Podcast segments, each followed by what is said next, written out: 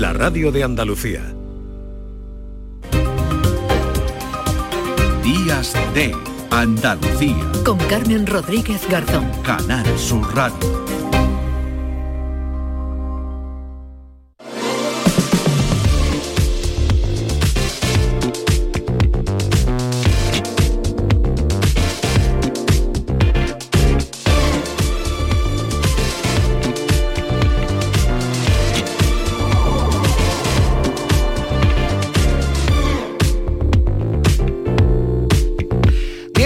4 minutos, segunda hora ya, o tercera hora, mejor dicho, de Días de Andalucía, que venimos acompañando desde las 8 de la mañana aquí en Canal Sur Radio y como siempre, ya esta última hora la... Comenzamos con música, con buena música que nos llega desde Canal Fiesta Radio. José Antonio Domínguez, que hoy nos trae Gloria Bendita, el último trabajo de Junior. José Antonio, ¿qué tal? Muy buenos días. Hola Carmen, buenos días. Hoy os quiero invitar al superacústico que vamos a celebrar en Canal Fiesta el próximo miércoles. Os quiero invitar porque hay disponibles entradas que hay que retirar en el auditorio Nissan Cartuja, por si algún oyente de Días de Andalucía quiere pasarse. En este primer superacústico del año van a actuar María Carrasco, Junior y también Rebujitos. Vamos a pasar un buen rato y todo aquel que quiera. La invitación está disponible en el auditorio Nissan Cartuja, en la isla de la Cartuja de Sevilla, en la calle Albert Einstein. Igualmente lo vamos a emitir en directo por Canal Fiesta Radio a las 6 de la tarde el miércoles. Mira, como estamos celebrando aquí en la radio el centenario del nacimiento de Lola Flores, sí, hoy habría cumplido 100 años, pues mira, casualmente uno de los artistas que va a estar en el superacústico es ahijado de Lola Flores y es todo un revolucionario del sonido. Hace ya muchos años él fusionó el rap con el flamenco como nadie y ahora sigue de moda con canciones muy energéticas cargadas de buen rollo. Esta se llama Gloria Bendita y seguro que la interpreta en el superacústico del miércoles de Canal Fiesta Radio. Aquí está el príncipe de los gatos, Junior. Que tengas un buen fin de semana. Sí, e, él es ahijado de Lola Flores y también de Bambino. Y aquí en Canal Fiesta Radio, invitando a todo el mundo de Días de Andalucía, nuestro superacústico a disfrutar del fin de semana. Buenos días. me pide trae, tráeme cosita. Yo a ti te traigo gloria bendita. Porque yo soy el príncipe de las gatitas. Yo soy el niño guapo de todas las placitas. Si tú a mí me pide trae, tráeme cosita. Yo a ti te traigo gloria bendita. Porque yo soy el príncipe de las gatitas. Yo soy el niño guapo de todas las placitas. Así que quita y eso te para lado. Que vengo con la orquesta que acá maravillado. Pa' que lo muevas como lo aticado. De costa a costa y de lado a lado a bombo y platillo, pechín y rabillo. A lo perchi woman cuando te corta el flequillo. A bombo y platillo, pechín y rabillo. Vengo con la orquesta para meterte el gusanillo. La fiesta te aprendía, yo ya lo sabía. Que cuando llegara yo la partí la partía. Yo ya lo sabía, yo ya lo sabía. Llama a los bomberos que esta rumba Si tú a mí me pide trae, tráeme cosita. Yo a ti te traigo gloria bendita.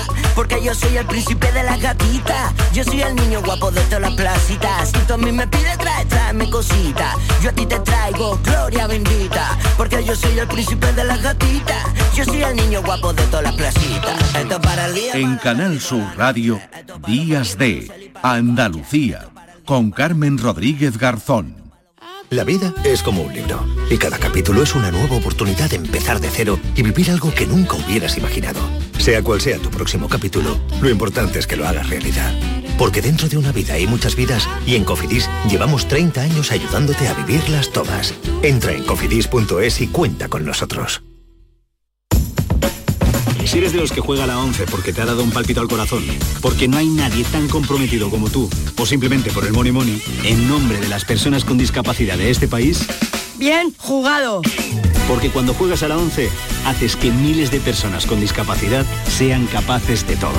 A todos los que jugáis a la 11, bien jugado. Juega responsablemente y solo si eres mayor de edad. En cofidis.es puedes solicitar financiación 100% online y sin cambiar de banco. O llámanos al 900 84 12 15. Cofidis, cuenta con nosotros. Canal Sur Radio, Sevilla.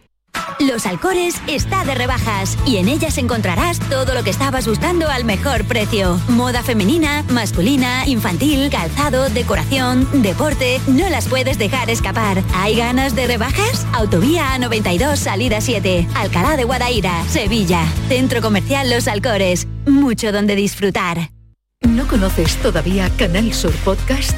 Descubre nuestra nueva plataforma digital de contenidos especializados, exclusivos, de producción propia. Como Desaparecidos, un espacio presentado por Patricia Torres que da voz a las necesidades de los familiares de personas desaparecidas, con el seguimiento informativo de desapariciones actuales y antiguos casos para evitar el olvido.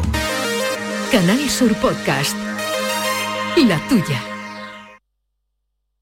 En Canal Sur Radio, Días de Andalucía. Con Carmen Rodríguez Garzón.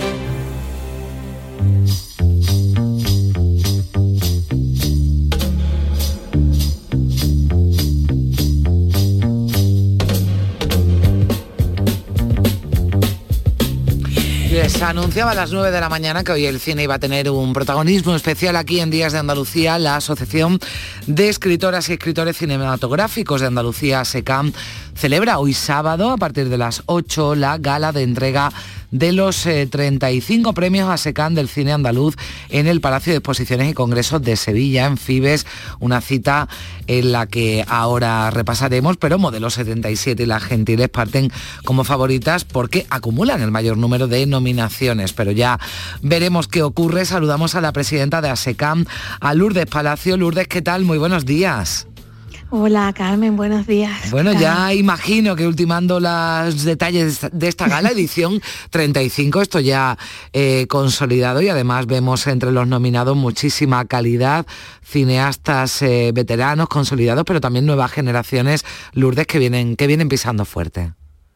Sí, exactamente. Tenemos un, ramillete de, talento maravilloso nominado y deseando poder celebrar esta noche con ellos la fantástica cosecha de cine andaluz del 2022. Eh, tanto directores consagrados como directores y directoras noveles que vamos a, juntar a todos, que lo, que más nos gusta en ASECAN es precisamente eso, que se encuentren los talentos que ya están consolidados con los emergentes. Claro, me imagino que para esos eh, noveles, esos artistas emergentes, estar con, con nombres de peso, porque el cine andaluz desde luego tiene ya nombres de, peso de esos eh, cineastas consagrados, como, no, como nos decías, pero este 2022, y lo vemos en la lista de nominaciones, ¿ha sido un buen año o fue un buen año para, para el cine andaluz, Lourdes? Fue un buen año, fue un año en el que eh, se volvió a rodar. Fue un año en el que muchas películas que no habían podido desarrollarse en el año anterior terminaron por, salir y por producirse y, por verse. Y, es un año en el que se han producido, pues en Andalucía nosotros en la convocatoria hemos recibido 16 largometrajes de ficción, 25 documentales y casi 60 cortometrajes. Es decir, un año maravilloso. Y entre nuestras películas, pues hay, hay muchas películas que están también nominadas a los Goya o sea, ya no estamos hablando solo de los premios del cine andaluz, sino que de los, en los premios nacionales el cine andaluz tiene una presencia importantísima. Está la película de Alberto Rodríguez, Modelo 77, está la película de Fernando Franco, La consagración de la primavera, está el documental de Laura Ochman mm. a las mujeres de España, eh, María Lejárraga, y, y tenemos que estar muy orgullosos del cine que se hace en nuestra tierra, del fantástico momento que vive. Mm. Bueno, con, Laura Hoffman estuvimos además hablando, bueno, cuando estaba ya recién salida, o, recién eh, estaba en la preselección ¿no? de los premios, de los premios Goya y hablamos de este documental que es un magnífico trabajo, el que ha hecho Laura Hoffman en torno a la figura de María Alejárraga. Bueno, pues ya veremos qué, es lo que ocurre. Estamos, eh, compite en, la, en, en, el premio ¿no? de guion también, además, este, este documental. Eh, bueno, pues tenemos tenemos por aquí, bueno, pues no sé, es que, eh, bueno, Alberto Rodríguez, a los que, al que todos conocen y como decías además y apuntaba Lourdes, muchas de, la, de las cintas de los cineastas están nominados o han recibido ya premios a nivel nacional. Ese modelo 77, ¿no? Que, de, que, que, está siendo tan reconocido, ¿no? Aquí en, en España, en festivales y en galas, ¿no? Que se van celebrando. Sí, eh, es de las películas andaluzas del año, sin duda. Eh, Modelo 77 es un, trabajo del equipo habitual de Alberto Rodríguez y de la productora que siempre lo acompaña. Y, es siempre un orgullo ver eh, la calidad, el nivelazo y el talento que, tienen los, creadores y las creadoras de nuestra tierra. El caso de Alberto es un caso muy claro, ¿no? Cada vez que que Alberto estrena una película, pues estamos todos, vamos, lanzados al cine a verla, ¿no? A ver su trabajo y el trabajo de todo su equipo. Él, él siempre reconoce el trabajo de, la gente que lo acompaña, ¿no? No eso le, honra, no es un director, no es un lobo solitario, ni un... Él, no, él siempre reconoce que todo su equipo está implicado y de mm. hecho él, sigue haciendo cine con la gente con la que estudió cine en la Universidad de Sevilla, o sea, siguen siendo los compañeros de toda la vida y los compañeros y mm. las compañeras de toda la vida. Mm. Y eso también a mí me parece muy bonito, el concepto de familia. Sí, desde luego que sí. ¿Cómo han ido viendo en estos 35 eh, años, porque llevamos 35 ediciones de estos premios ASECAN, cómo ha ido evolucionando el cine andaluz? Decíamos que ya hablamos de cine andaluz, pero que ya tiene ese reconocimiento ¿no? a nivel nacional y en estos 35 años habéis visto esa evolución, ¿no? esa evolución positiva de nuestro cine de nuestros artistas. Fíjate, mm, ASECAN, aunque son 35 las ediciones de premios que hemos entregado, ASECAN nació en 1982, ASECAN ya tiene 40 años. Mm. En 40 años el panorama audiovisual de nuestra tierra mm, es que le ha dado completamente la vuelta. Eh, ASECAN nació precisamente porque había un puñado de locos que querían ver cine andaluz. Y como no se ponía en los cines, organizaban exhibiciones, proyecciones, cineforum para ver cine andaluz y hablar del cine que se hace en nuestra tierra, que entonces era anecdótico, películas muy aisladas de, Josefina Molina, de Julio de Amante, eh, de Miguel Picasso, mm, películas muy, aisladas y además a lo mejor una cada dos o tres años. Eh, ya te estaba yo diciendo que este año han sido 16 películas de ficción las que se han hecho en, nuestro, en nuestra tierra y no sé cuántos documentales y no sé cuántos cortometrajes. Entonces, eh, estamos hablando de un cambio total de paradigma. De hecho, es que entonces no había industria de cine en, Andalucía. Hace 40 años el que estudiaba cine tenía que irse a estudiar a Madrid. Mm. Ya en Andalucía tenemos dónde se estudia cine.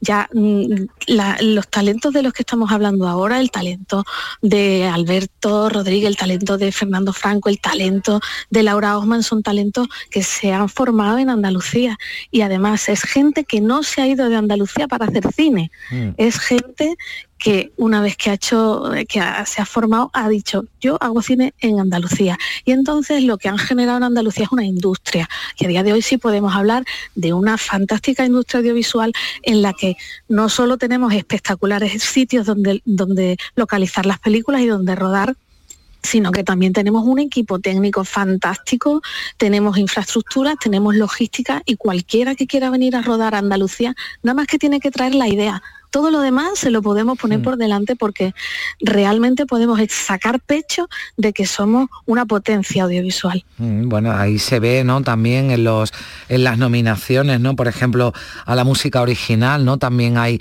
eh, muchos andaluces, nos decía, bueno, son, son muchos los que han, se han presentado y ha habido una, una selección, ¿no? En esas nominaciones, los premios se darán a conocer esta noche en esa gala que se celebra en el Palacio de Exposiciones y Congresos de de, Sevilla y muchas películas, Lourdes, que, que, están participadas por Canal Sur, ¿no? ¿Qué importancia tiene también esa colaboración pública, ¿no? Para nuestros cineastas. Fundamental, fundamental, Carmen. Eh, Canal Sur es el apoyo absolutamente imprescindible para que se produzca cine en Andalucía o, o, casi imprescindible, ¿no?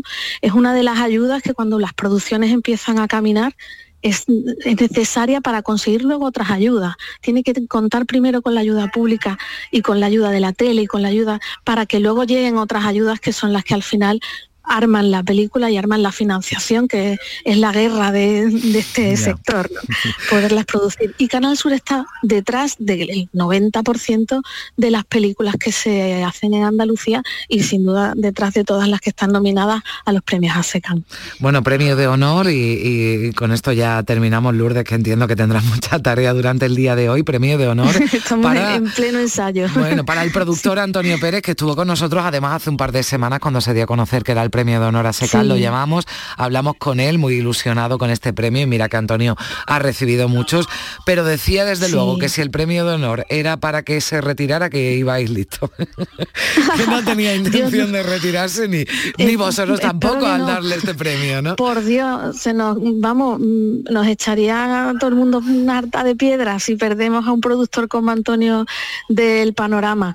Antonio Pérez, pues como hablábamos antes de industria, es absolutamente imprescindible en el, en el panorama del cine andaluz y, es una figura que marca un antes y un después en el desarrollo de la industria de nuestro, de nuestro territorio. Este año se cumplen 25 años de Solas, que es la hmm. película que produjo y que nos puso en el mapa eh, como, como lo que hablábamos antes, ¿no? Como una potencia creadora y con muchas cosas que contar en la gran pantalla.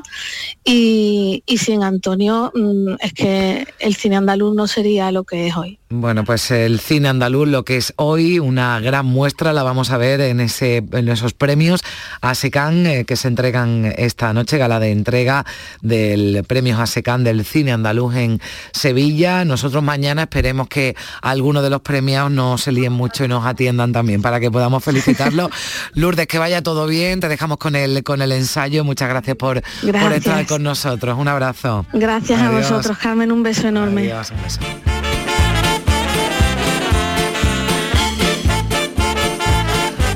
Y seguimos hablando de, de, cine. Hoy Fitur, lo venimos recordando, la Feria Internacional del Turismo abre al público general y podrán disfrutar de las cientos de propuestas, cientos, ¿eh? que se han ido presentando estos días desde el miércoles que se inaugurará la feria y que va a tener este fin de semana un protagonismo especial aquí en Días de Andalucía, porque algunas de esas iniciativas las vamos a traer aquí para que las conozcan todos ustedes, como estamos hablando de cine. Si hay una tierra, una provincia que tiene una vinculación especial con el séptimo arte, es Almería, tierra de cine, pero también mucho más. Vamos a saludar ya a la alcaldesa de Almería, María del Mar Vázquez, alcaldesa, ¿qué tal? Muy buenos días. ¿Qué tal? Buenos días. Bueno, vaya la que montaron el otro día en Fitur con la presentación de otros premios, premios del cine andaluz. Estos son un poquito más jóvenes que los premios ASECAL, los premios Carmen, con una representación del cine importante. Y lo llevaron, bueno, pues eh, a la Feria Internacional del Turismo, aunque va a ser la, la segunda edición, es algo que, que Almería ¿no? acoge con mucho cariño. La, la, gala de esos premios, alcaldesa?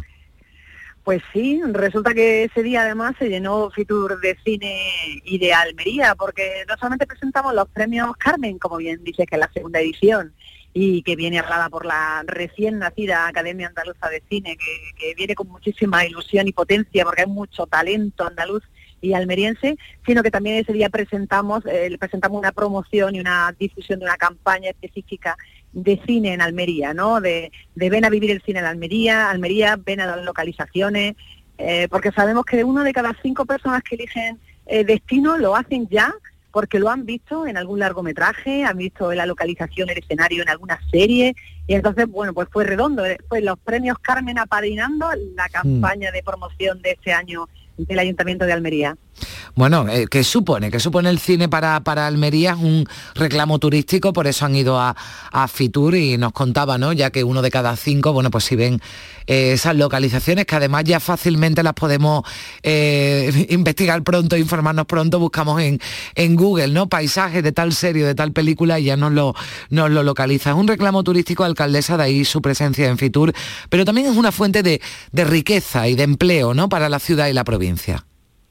Sí, correcto. Bueno, el, cine en Almería no es solamente historia viva, ¿no? varios de los largometrajes más importantes de la historia eh, del cine, como el eh, eh, Lawrence de Arabia, Patton, Indiana Jones, parte parte de Cleopatra, eh, bueno, ya series muy modernas como Juego de Tronos o, La Casa de Papel se han rodado en Almería. Entonces, ¿esto qué genera? Pues durante muchos años ha generado familias enteras trabajando al servicio del sector auxiliar del cine. Tenemos grandes talentos, no solo de cineastas y de actrices, actores, productores, localizadores, sino que también hay maquilladores, hay atrezos, hay hasta conductores, familias de conductores tenemos que, tienen una larga experiencia en, trabajar para producciones cinematográficas y audiovisuales. Así que es una puesta en valor, porque sabemos que cuando vienen a rodar Almería, pues vienen equipos de personas que no solamente consumen, eh, duermen, compren en Almería, sino que muchísimas veces tenemos constancia que luego lo eligen como, como destino turístico mm. para descansar ¿eh? cuando lo conocen. Se ha generado, digamos, una industria del cine ¿no? en, la ciudad y en la provincia de, Almería. Antes lo comentábamos también con la, con la presidenta de, de ASECAN, ¿no? decía, es que ya en Andalucía no hay que buscar fuera para eh, especialistas, para técnicos, también eh, entiendo que que hay quien ha visto una salida no profesional, alcaldesa, a, a raíz de esta industria no potente del cine. Claro, y las administraciones llevamos más de 20 años trabajando también para que esta industria se consolide en la provincia de Almería tanto la Diputación como el Ayuntamiento, como incluso la universidad, que puso un máster mm. específico de temas de cine, pues estamos trabajando con las oficinas de cine para facilitar los rodajes, eh, los permisos, exención de tasas y vamos más allá, porque tenemos una casa museo del cine en el Ayuntamiento de Almería eh, y vamos a habilitar una zona para tener un estudio de postproducción, para que cuando vengan las productoras a grabar con el plató natural que ya nos brinda eh, por sí la, nuestra orografía, nuestra naturaleza y la meteorología, pues que, tengan también dónde poder acabar el montaje y puedan quedarse más tiempo en Almería. Y eso lo vamos a hacer en una instalación que es un museo municipal. Bueno, pues eh, eso también se han llevado, pero se han llevado no solo cine, ¿no? La maleta que han preparado para, para Madrid, alcaldesa, han presentado también otra, otras propuestas, ¿no? Relacionadas con el turismo y con Almería. Ay, sí, además hay una que, nos hace especial ilusión porque es un proyecto eh, que no se ha hecho nunca, ¿no? Y que no hay otro congreso igual en España. Es un congreso que se va a llamar lo hemos denominado Sun and Blue, que es un congreso que va a estar relacionado con todas las actividades económicas que se desarrollan alrededor del mar.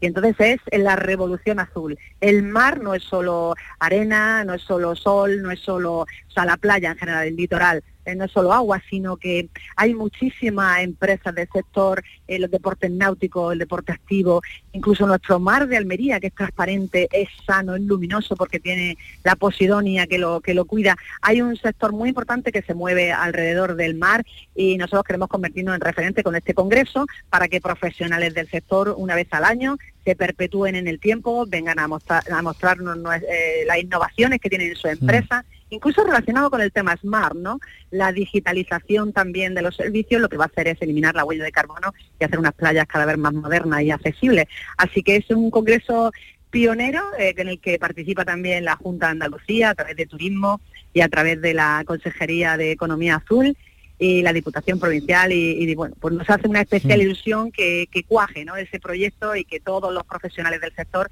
vengan a, a Almería a demostrar pues, su cartera de productos. Bueno, ya han ofrecido los, eh, los datos, buenos datos, 70% ¿no? de, ocupación hotelera de media en el 2022, ya se van acercando ¿no? a los niveles prepandemia, eh, son cifras que se han, eh, bueno, se han ofrecido ¿no? en, en, Fitur, donde se ha presentado ese destino, Almería Ciudad con un papel protagonista, bueno, nos lo decía usted también, de la economía azul en torno al mar, pero también al cine, porque Almería es una tierra de, de cine y es lo que hemos querido traer hoy aquí a Días de Andalucía de Canal Sur Radio. Alcaldesa de Almería, María del Mar Vázquez, muchísimas gracias por estar con nosotros. Un saludo. Muchísimas gracias a vosotros por invitarme. Un saludo. Adiós. Viaje con nosotros si quiere gozar. Viaje con nosotros a mil lugar y disfrute de todo al pasar y disfrute de las hermosas historias que les vamos a contar. Viaje con nosotros y podrá encontrar atractivos monstruos que le sonreirán y disfrute del gusto que da y disfrute de la amistad de sirenas y de serpientes de En su viaje los romances abundarán y en sus brazos los dragones se arrojarán, serán suyos. Marlene y Tarzán serán suyos. Quien compra nuestro billete compra la felicidad.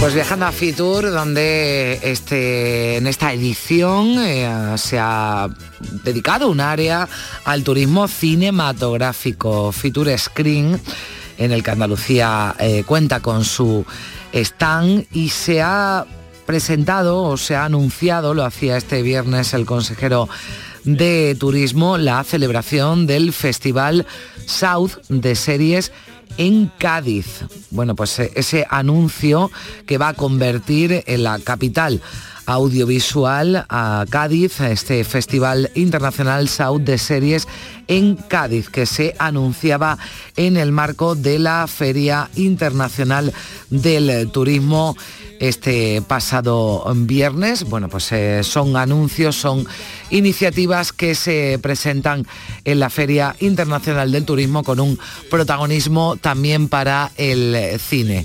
Vamos eh, Vamos a irnos a Torremolinos porque habíamos quedado con la directora de Andalucía Film Commission a ver si podemos recuperar esa comunicación, podemos establecer esa comunicación con la directora de Andalucía Film Commission para que nos hable de ese festival South de series en Cádiz y de otras propuestas que se han llevado a Fitur. Pero nos vamos a ir a Torremolinos, donde este viernes se presentaba eh, Torremolinos Cinema, que en unos días va a celebrar su primera edición con proyecciones, con exposiciones, con coloquios también. Nos atiende ya el concejal de Cultura del Ayuntamiento de Torremolinos, Francisco García Macías. ¿Qué tal? Muy buenos días. buenos días, Carmen. Muy buenos días. Encantada de saludarle. ¿Qué nos puede contar de, de esta cita, esta primera edición ¿no? de Torremolinos Cinema? Pues bueno, como has dicho, ayer presentamos esta primera edición de Torremolinos Cinema y bueno, pues buscamos poner en valor la trayectoria que ya tiene el municipio en favor de las libertades individuales, colectivas, bueno, pues a través de distintos contenidos, secciones y como tú has dicho, pues con una exposición que, que acompaña a esta muestra de cine, pues bueno, haremos un poquito, ponernos nuestro grano de arena que Torremolinos siga siendo referente eh, no solo del colectivo LGTBIQ+, sino también de, esta diversidad de la que hablamos cultural, ¿no? Hmm. Del 26 al 28 de, enero, eh, Torremolino Cinema, en el Centro Cultural Pablo Ruiz Picasso, ¿no? De, del municipio. Ahí es donde se van a, celebrar o se van a proyectar ¿no? las cintas. ¿Cuál es el, el programa? ¿Qué se, va a poder, ¿Qué se va a poder ver en Torremolino Cinema? Pues mira, desde el primer día, el 26, tendremos Arancha Echevarría con, con Carmen y Lola, que como ya sabéis, pues bueno, le valió el reconocimiento a la industria con, con dos boyas, Mejor Dirección Nobel y Mejor Actriz de Reparto en 2018. Y bueno, ese mismo día con la exposición de Oscar Fernández Orengo, eh, que recibe el título de Atlas del Cine Español, y bueno, y seguiremos pues con Adrián Silvestre, con el documental Sedimento, eh, cantando las azoteas de Enrique Rives y, bueno, yo creo que tenemos un programa bastante atractivo para, para lo que lo que es el cine ahora, ¿no? Mm. Estoy viendo por aquí también eh, sobre Bambino, ¿no? La proyección de algo salvaje. Esto va a venir acompañado de un coloquio con Paco Artiz, el director, con la cineasta eh, Pilar Tábora y, y también habéis invitado a, a Octavio Salazar, ¿no? Que, estará con ese ensayo, ¿no? Que, ha presentado Octavio, ese John Wayne, ¿no? Que está en los cielos. Sí, sí, tendremos una jornada de cierre con Octavio para que nos hable de, ese magnífico ensayo John Wayne en que estás en los cielos. Bueno, pues yo creo que, como ya te he dicho, tenemos un programa fantástico. También hemos invitado a, Rafael Roble, a nuestro Rafatal, ¿no? malagueño, eh, que, nos proyecte una isla en el desierto y bueno, también tendremos la oportunidad de hablar con él. Eh, no se va a quedar solamente en, la proyección para, el público en general, por supuesto, sino también que haremos una incursión en los centros educativos del municipio que, se acercarán también por las mañanas a disfrutar de, las pelis, los documentales, sobre todo el primer día con Carmen y Lola. Mm. Eh, Francisco, esto es un programa, eh, lo, lo, decía, ¿no? Usted en la presentación, un programa que aspira a ser 360, que va a realizar eh, a lo largo de todo el año, tiene, tiene, tiene intención ¿no? de que se vaya ampliando durante todo el año este Torremolino Cinema, ¿no? Para, para hacer actividades relacionadas con lo audiovisual. Sí, lo que queremos es que durante todo el año pues podamos disfrutar de actividades cinematográficas en el municipio. Eh, no te puedo contar mucho porque quiero esperar a que lo anuncie nuestra alcaldesa Margarita del Cid, pero bueno, iremos de la mano de, gente ya consolidada en el cine, de gente que, sabe hacer las cosas y, y como nosotros siempre decimos, lo mejor es rodearte de gente que sabe de esto y, yo creo que eso eh, hace que brille ¿no? la actividad que, nosotros queramos realizar y en este caso, como decía antes, Cristina Consuegra nos ha echado un cable mm. y, ha puesto su granito de arena, así que le doy las gracias desde aquí. Bueno, ahora después la saludaremos que, llegarán unos minutitos que tiene su, su turno aquí en, Días de, de Andalucía. Esto entiendo es una primera edición, Francisco, pero mm, rey, ¿no? Que, se extienda en el tiempo, irá transformándose, no sé si con visos de que se convierta en un festival de, cine en Torremolino. Sí, yo creo que, la intención de que esto sea algo grande ya lo dice el propio cartel, ¿no? Que, lo avala Ricardo Cabolo. Eh, hemos contado con él, un cartel fabuloso y, y, nada, como él decía, pues él quería que, que el cartel simbolizara pues eh, esa, esa trayectoria del municipio en pos de la, de la libertad. Y, aspiramos, aspiramos a, como te digo, a ir de la mano de, de los grandes, de ir de la mano de Málaga, y de la capital y bueno, pues eh, hacer un programa 360 que durante todo el año, pues en el que durante todo el año tengan cabida pues diferentes actividades. Bueno, pues ahí lo dejamos, Torremolino Cinema, que hemos querido traer también aquí a Díaz de Andalucía de, de Canal Sur Radio. Eh, Francisco García ya nos contará, concejal de, de Cultura del Ayuntamiento de Torremolino, ya nos contará cómo, cómo, cómo van esos eh, días, cómo va esa cita, que esperemos que sea todo, todo un éxito. Muchas gracias. Gracias a vosotros, un abrazo. 10 y 35 minutos. Teníamos esa cita pendiente con la directora de la de Andalucía Film Commission, con Piluca Querol, que decíamos eh, que Fitur, con esa área dedicada al turismo cinematográfico, Fitur Screen, en el que Andalucía cuenta con un stand y que viene cargada de buenas noticias. Piluca Querol, ¿qué tal? Muy buenos días. Hola, buenos días. Bueno, decíamos que este viernes se ha anunciado la celebración del Festival South de Series en Cádiz. ¿Qué nos puede contar de esta cita?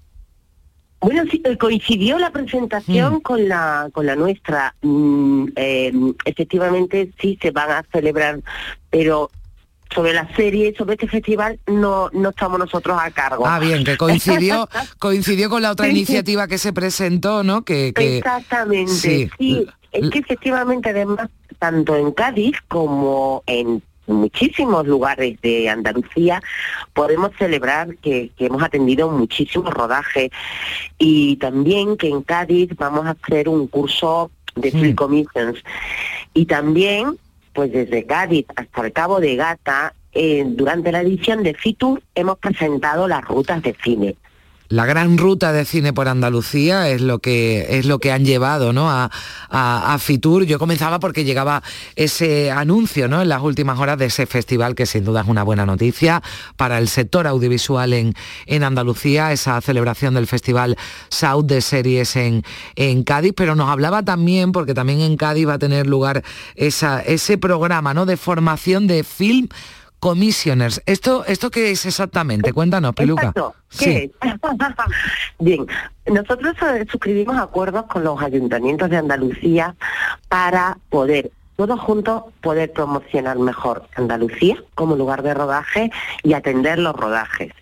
Entonces nosotros tenemos acuerdos con muchísimos ayuntamientos, por decirte el que más antiguo veterano es Carmona, Carmona Film Office, y eh, bueno pues eh, pues tenemos un acuerdo en el que por una parte nosotros formamos a los técnicos técnicas municipales para que puedan abordar bien este trabajo y luego porque estamos permanentemente promocionando estos lugares por ejemplo, la próxima cita será en Berlín, en la Berlinale. Mm. Es complicado abordar un rodaje, no, no es sencillo, pero ya sabemos que es muy importante, muy interesante para nuestra tierra, porque bueno, un rodaje atrae economía, empleo a la zona y luego es, pues es muy chulo cuando en la gran pantalla, en la serie de televisión, podemos ver los lugares de cine de Andalucía.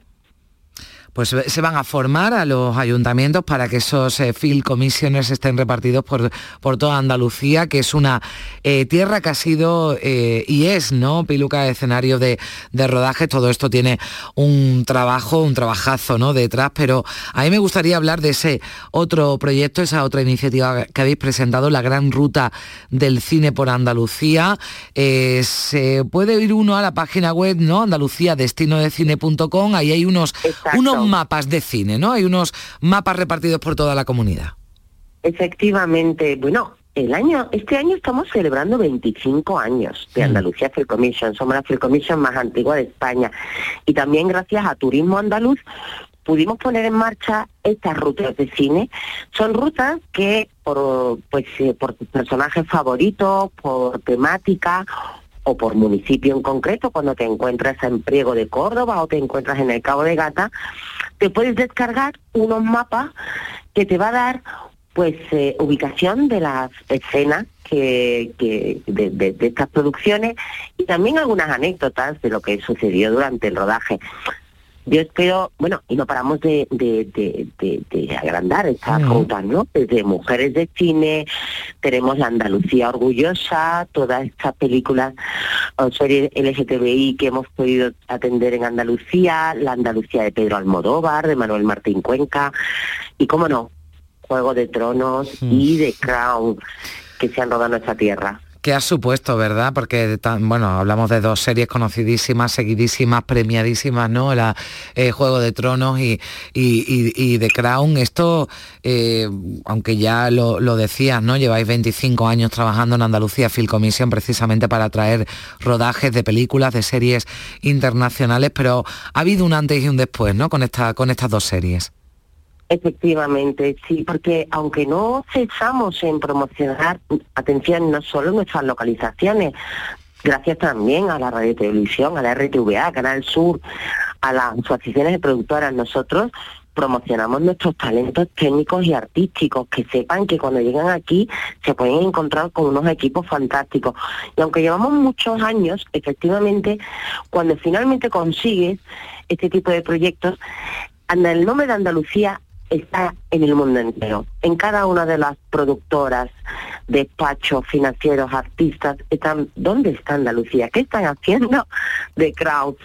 Y en el caso concreto de The Crown, les alucina cómo se pueden rodar tanta diversidad de localizaciones en un espacio como Andalucía, que se extensa así, pero claro, y, y de hecho yo ahora cuando hago presentaciones internacionales siempre les digo, ¿saben ustedes que la familia real inglesa de The Crown, cada vez que sale del Reino Unido a hacer un viaje por el mundo, se viene en Andalucía directamente? Porque hemos ido a Grecia, hemos ido a Egipto, hemos ido a Australia, Los Ángeles, aeropuertos internacionales. Sí, y eso las productoras lo agradecen muchísimo porque en poco espacio pueden hacer muchos diferentes planos y otra cosa que disfrutan tanto de nuestras comunicaciones, de nuestra mm, calidad de vida, de terminar jornadas larguísimas de trabajo, pues disfrutando de nuestra terraza, de nuestra gastronomía. La verdad que, que estamos contentos, estamos contentos, Sí. pero el esfuerzo es enorme. No, claro, y hay que seguir trabajando, no se pueden relajar. eh, yo me quedo también con eso que decía, bueno, que eh, ya se ha generado ¿no? una industria del cine, no solo hablamos de localizaciones, de, de- de, bueno, pues de proyectos que vienen aquí buscando esas localizaciones, que también las tenemos y que además somos capaces de adaptarnos y parecer cualquier otro país del mundo, sino que también ya hay una industria consolidada, cada vez más consagrada nada, lo venimos hablando hoy con varios ejemplos, con esos premios ASECAM, premios Carmen, ¿no? Que también el, cine andaluz ya como tal también es una marca, ¿no? No solo Andalucía para hacer cine eh, de, otros puntos del mundo, sino que el propio cine andaluz ya es una marca y ya es reconocido también internacionalmente con algunos de los cineastas ¿no? más consolidados que, que tenemos. Eh, Piluca Querol, eh, muchísimas gracias. Es la directora de Andalucía Film Commission. Gracias por estar con nosotros. Un saludo. Muchas gracias. Adiós. Adiós.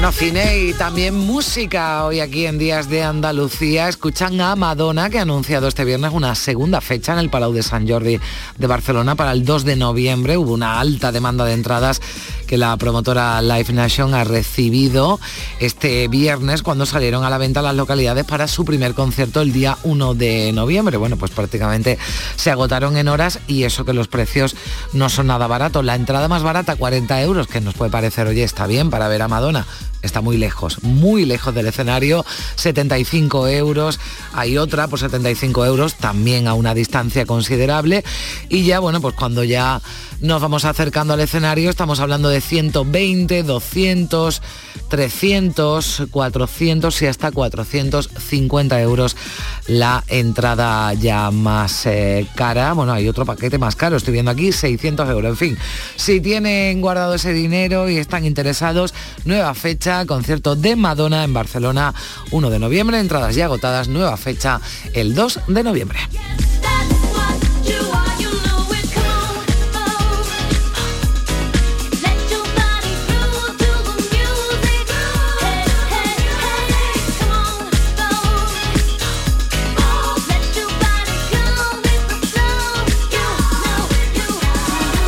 En Canal Sur Radio, Días de Andalucía, con Carmen Rodríguez Garzón. Canal Sur Sevilla, la radio de Andalucía. Si necesitas un electrodoméstico, ¿por qué pagar de más en grandes superficies? Ven y paga de menos en Tiendas El Golpecito. Tus primeras marcas al mejor precio y una selección de productos con pequeños daños estéticos con descuento adicional y tres años de garantía. Tiendas El Golpecito. Ahorra hasta el 50% en tus electrodomésticos. 954 100 193 y tiendaselgolpecito.es. Canal Sur Radio Sevilla. Toda la información de tu provincia, la última hora, el deporte, la cultura, la información de servicio público. Canal Sur Radio Sevilla. Todo lo que te interesa de tu tierra a tu alcance. Canal Sur Radio. La radio de Andalucía en Sevilla. Los Alcores está de rebajas y en ellas encontrarás todo lo que estabas buscando al mejor precio. Moda femenina, masculina, infantil, calzado, decoración, deporte, no las puedes dejar escapar. ¿Hay ganas de rebajas? Autovía A92 Salida 7, Alcalá de Guadaira, Sevilla. Centro Comercial Los Alcores. Mucho donde disfrutar.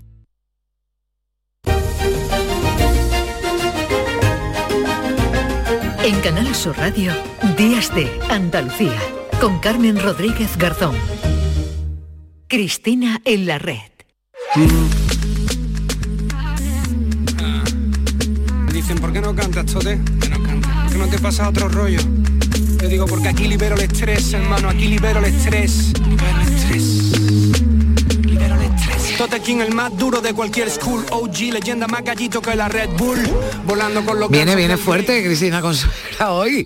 Hoy sábado, Cristina, ¿qué tal? Es casi una semana muy complicada, bueno, Carmen, muy ha tenido complicada. mucho estrés y vamos. Totalmente. Y querías liberarlo con Tote King. Bueno, Y yo, magnífica. Tote, sí. Tote es mi, vamos, esta canción es mi, mi himno que ya es lo que me espera en los próximos meses. Me- vamos. Bueno, estamos escuchando Libera el estrés de Tote King para saludar a Cristina Consuegra, que siempre nos trae, bueno, pues eh, temas para reflexionar e invitados también con los que hablar de cosas muy interesantes.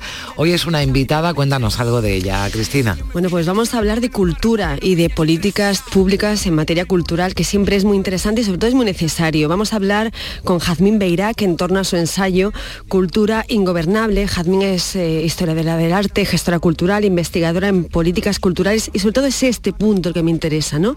Es experta en cómo eh, el alcance de la dimensión pública mm. en la cultura, la importancia que debe jugar lo público en las estrategias culturales. Bueno, hablábamos antes, decían eh, tantos de los premios ASECAN como la Andalucía Film Commission, decía la importancia, ¿no? De, por ejemplo, esta casa, ¿no? Canal Sur, la colaboración con el cine, ¿no? Con el cine, con el mm. cine andaluz y eso hay que hay que potenciarlo. ¿Cómo hacerlo? Seguro que Jazmín Beirac nos va a contar cosas muy interesantes. La tenemos ya eh, en comunicación. Hola, Jazmín, ¿qué tal? Buenos días.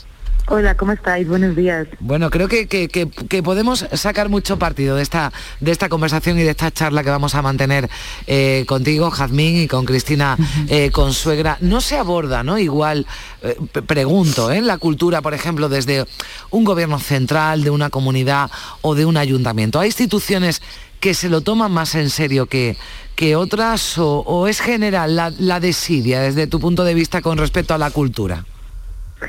Bueno, eh, bueno, en primer lugar, muchas gracias por esta, por esta entrevista y, por conversar con, vosotros y con vosotras. Em, bueno, en el, libro se parte precisamente un poco de, esa reflexión que tú planteas, ¿no? Es decir, la, constatación de una falta de relevancia social de la cultura en general, ¿no? Una falta de relevancia social que se traslada y que se manifiesta en el ámbito político, pues eh, sabemos que siempre cuando hay recortes presupuestarios la cultura es lo primero que cae, eh, no suele tener, eh, no suele ser una prioridad en las acciones de gobierno, en los debates electorales siempre está la queja, ¿no? Y la y la demanda de que, de que no, no, no forma parte de estos y en general se suele considerar una materia secundaria, ¿no? Yo creo que es una cosa transversal, independientemente de que las competencias en, el ámbito em, estatal, autonómico y local sean diferentes, hay una hay una falta de, digamos eso, de, relevancia ¿no? y, de, y, de, importancia de la cultura. Pero yo creo que en realidad lo más preocupante y a lo que tendríamos que prestar más atención es a, una falta de relevancia en general para el conjunto de la sociedad, ¿no? para el conjunto de la mm. ciudadanía. Esto se vio muy claro con las mareas en los recortes de 2008, que la marea sanitaria y la marea educativa estaban llenas de gente que reivindicaba su derecho ¿no? Eh, y que sentían que con esos recortes perdían derecho, pero la marea de cultura fue únicamente eh, estuvo formada únicamente por profesionales de la cultura, es decir, no había ciudadanía que sintiera que había un derecho que se podía que se podía quebrar, ¿no? Entonces yo creo que, que ahí hay un problema, en el libro un poco lo que sostengo es que, que esa ajenidad en relación con la cultura, esa sensación de que, de que la cultura es algo que solo tiene que ver con la gente del mundo de la cultura y no con todos, es un poco también consecuencia de las políticas culturales ¿no? que han existido en los últimos años y que precisamente pues creo que lo importante mm. es cambiar el paradigma de las políticas públicas para reconectar la cultura con el interés social, con la vida cotidiana y con la ciudadanía. Precisamente al bueno esto que está diciendo voy a, a, reformular la escaleta porque me viene muy bien esto que está comentando Jazmín. En el capítulo 5 que titula Políticas para la cultura eh, sobre, esto, sobre este asunto de la desconexión de, entre la sociedad y los profesionales o la cultura, dice, necesitamos políticas diseñadas específicamente para abrir el espacio de lo cultural, extraerlo de su ensimismamiento y permitirle recobrar su potencial de intervención en lo común. Necesitamos políticas culturales que sepan atender a la multiplicidad de sus condiciones específicas, ya sean de orden territorial, material, de condiciones, acceso o producción, de vertebración comunitaria, de transversalidad y de interlocución con, los, con las demás áreas de la acción pública. Garantizar la sostenibilidad del sector profesional debe ir de la mano de garantizar también nuestros derechos culturales. Y te pregunto algo tan complicado, a esa desconexión, eh, que es uno de los principales problemas que tenemos desde el sector profesional de la cultura, eh, el segundo gran problema que yo creo que va unido es eh, bueno, la falta de reconocimiento de, ser profesional. ¿no? la gente nos sigue mirando como entusiastas, como bien mm, contaba Remedios ¿no? Entonces, efectivamente, ¿no? Como tú de, como te gusta tanto tu trabajo, ya pagarás con otra profesión la hipoteca o el alquiler, ¿no? Claro, o sea, eso, eso, es un hecho, lo que estás comentando es un hecho, ¿no? Y además eso, lo, justo lo que dices tú de, bueno, como haces lo que te gusta, pues en realidad no es un trabajo, ¿no? Que en realidad también eso nos permite reflexionar, de reflexionar de cuál es nuestra relación con el trabajo en general, ¿verdad? Pero, pero yo creo que en el libro yo intento entrar, digamos, como a ese problema por otro lado, es decir, mm. en lugar de intentar defender la importancia del, del trabajador cultural en términos como de, o sea, no en términos de mejorar las condiciones, que eso tiene que ir por delante de todo, ¿no? Y que por suerte en los últimos meses y las últimas semanas estamos viendo muchos avances importantes en relación con el estatuto, que, llegan, Eso es, que llevaban tiempo siendo imprescindibles. Mm. Pero es verdad que de alguna manera permanentemente intentamos eh, reivindicar el valor de los profesionales de la cultura, de la cultura, y creo que proclamando eso no vale. Creo que hay que reflexionar sobre por qué se produce esa desconexión. Es decir, en lugar de, decirle a alguien, oye, tienes que valorar la cultura, creo que es interesante pensar por qué, o sea, por qué hay esa distancia, ¿no? Entonces creo que es como entrar al problema por otro lado y entender que hasta que todas las personas no sintamos que la cultura tiene que ver con nosotros, es decir, que somos capaces de producir cultura y que tenemos derecho a acceder a la cultura y que tenemos derecho a participar en la cultura, no vamos a poder, digamos, cambiar esa posición de los profesionales. ¿Me explico? O sea, que es como entrar por otro lado. Las complejas ironías del azar y el cinismo recurrente de la fe. No te cansas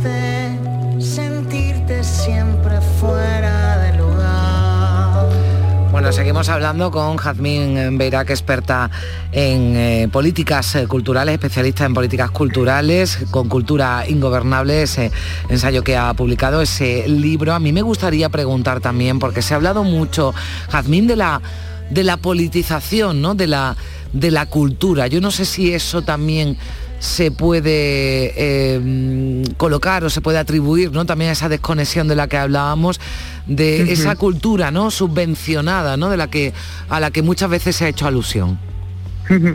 Bueno, en primer lugar, eh, subvencionados son muchísimos sectores, ¿no? O sea, yo creo que eso, como que siempre hay que, cuando, cuando se habla de este tema hay que clarificar que, que la cultura no es de los sectores más subvencionados. Pero en todo caso es verdad que existe esa existe esa percepción, ¿no? Em, yo en el libro, digamos, en, el sentido de lo que tú hablas de la politización, como que planteo dos cuestiones que, para mí son importantes.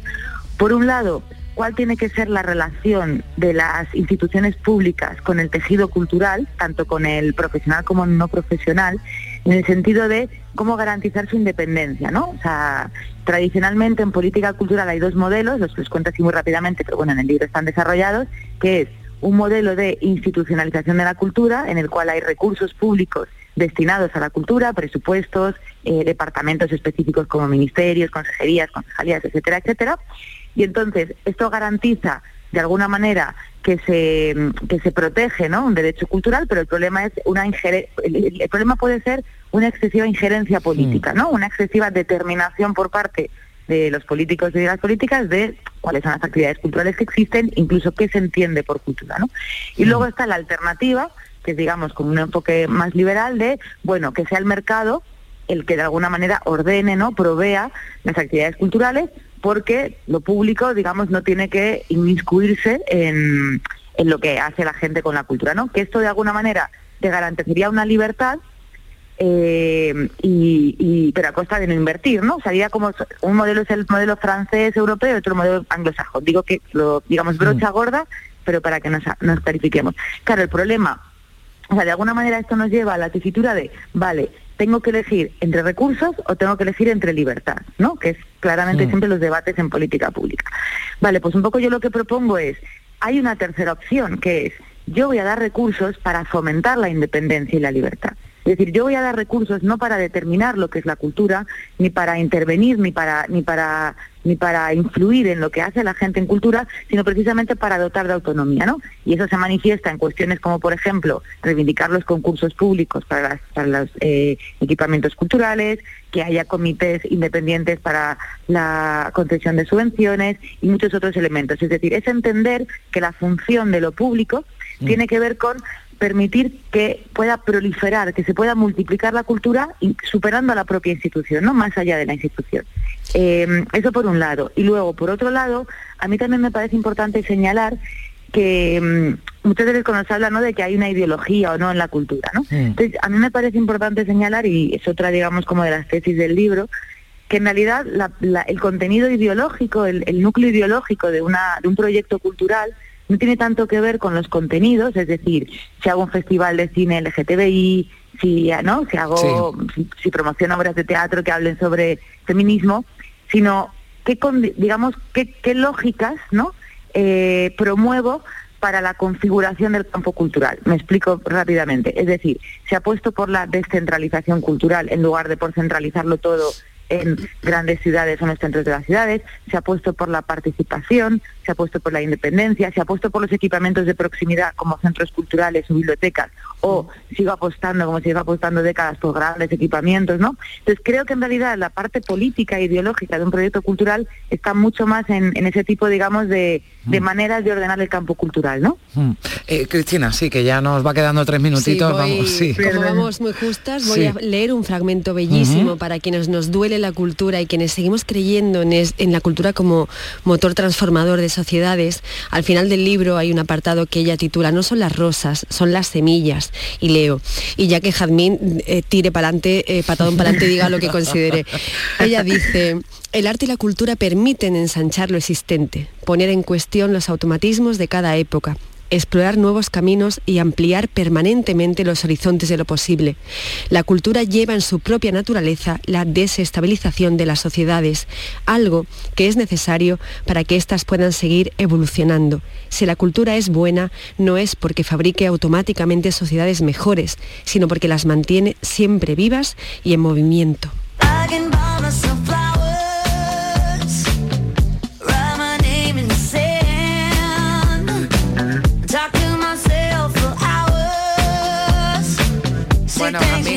Raíz de esa eh, lectura, ¿no? De ese fragmento de tu libro que hacía eh, Cristina, ya para y ya para terminar. Bueno, muy bien elegida la canción, ¿eh? Para, para para fragmento. Pues, pues a ver, eh, o sea, es un poco lo que, bueno, lo que dice, lo que acaba de leer Cristina, ¿no? A mí, a mí me gusta de la cultura, es decir, la cultura per se no nos hace mejores personas, ¿no? Es decir, la cultura puede ayudarnos a conectar con los demás, pero también puede ayudar, también puede eh, digamos, servir para generar identidades excluyentes que nos separen. Entonces, por eso mismo es un campo de potencia. Es un campo de potencia en el cual eh, es importante las políticas culturales que permitan ensanchar o estrechar el campo de la cultura. Pero lo que sí está claro es que la cultura es algo que permanentemente nos hace eh, pensar, reflexionar, relacionarnos con nuestro entorno, ¿no? Y que lo más importante por eso es el, es el que, que hace que las sociedades estén en movimiento, que no se queden, que no se queden estancadas, ¿no? En ese sentido, eh, yo me revelo un poco con, con la frase que se suele usar para, ¿no? Lo del pan y rosas, eh, porque digamos como que se coloca la cultura en el lugar de lo bello, frente a las cuestiones como materiales importantes y me gusta más la frase de, de un autor keniata que, que dice que las que la digamos que lo importante de las flores son las semillas, es decir, es a lo que da lugar, ¿no? O sea, que las flores no Pues- es importante porque sean bellas, sino porque Lo- dan lugar a otras flores. Lo dejamos aquí, que llegamos ya a las 11 de la mañana. Jazmín Meirá, Cristina Consuegra, muchísimas gracias. No me quedo también con la, con la frase de Jazmín, la cultura nos hace ser mejor persona. Sean los y seanlo y acompáñenos la- el próximo fin de semana.